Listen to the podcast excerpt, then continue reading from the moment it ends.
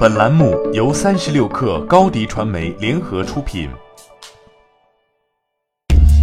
Hello，我是魔鬼李佳琦。新的一天从最新鲜的互联网资讯开始，推荐您收听八点一刻。我们来喽！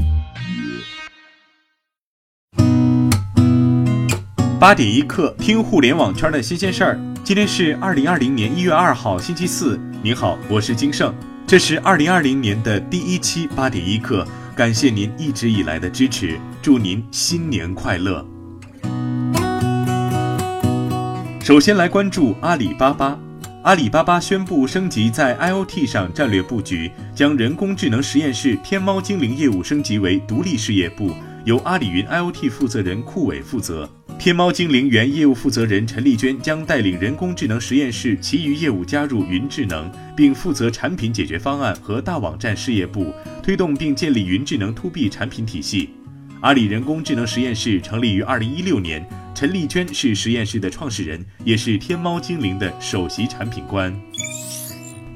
联想集团董事长兼 CEO 杨元庆发表新年寄语，称智能制造已经成为科技赋能经济的主战场。无论是大型跨国工业巨头，还是中小企业；无论是 ICT 企业、互联网公司、运营商，还是工业企业，全产业链都已经投入到制造业智能化转型的大潮中去。杨元庆说，联想为此已准备了八年之久，从自身智能化转型的思考和实施，到将经验总结为技术和服务，再到完成整体架构和人员的调配，我们的投入和准备远超外界的想象。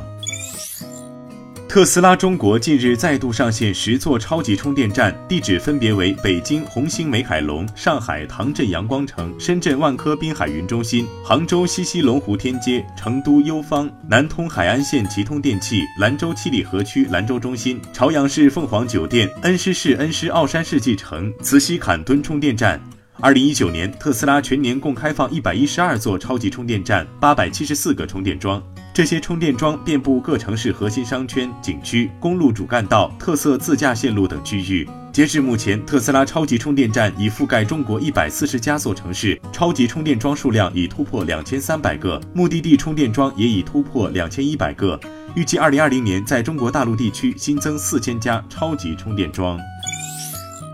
汽车自媒体刘越世界昨天凌晨在官方微博发布文章，关于对未来汽车的道歉信。针对此前散播破产谣言一事，对未来正式道歉。在道歉信中，世界持有人刘月承认，此前发布的文章中，未来与多家律所洽谈破产清算一事没有事实依据。未来向我的律师团队及其他律所询价的情节是编造的。此前，世界曾发布文章，未来正与多家律所洽谈破产清算，报道未来曾向律师事务所咨询破产清算一事。当时，未来曾公开回应此事，表示内容纯属造谣。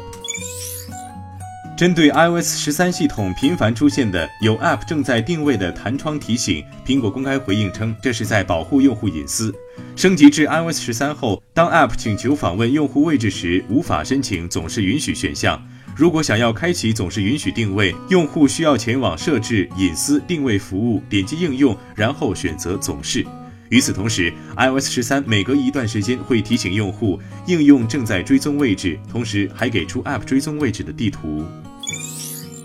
据外媒最新消息，苹果公司的一项新专利申请文件近日被曝光，其中的一些用户界面图显示，苹果未来的智能手机可能取消刘海，成为一个纯粹的全面屏。根据苹果草图，这类移动设备有一个矩形显示屏，既没有面部识别部件，也没有传统上的刘海，手机没有前置摄像头。一些国外科技媒体指出，这个设计图其实就是苹果在2020年推出的新手机。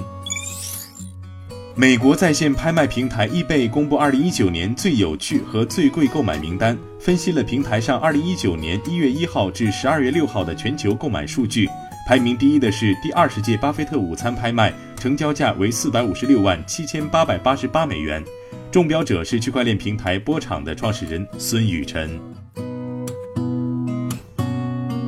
好，今天咱们就先聊到这儿。编辑崔彦东，我是金盛，八点一刻，咱们明天见。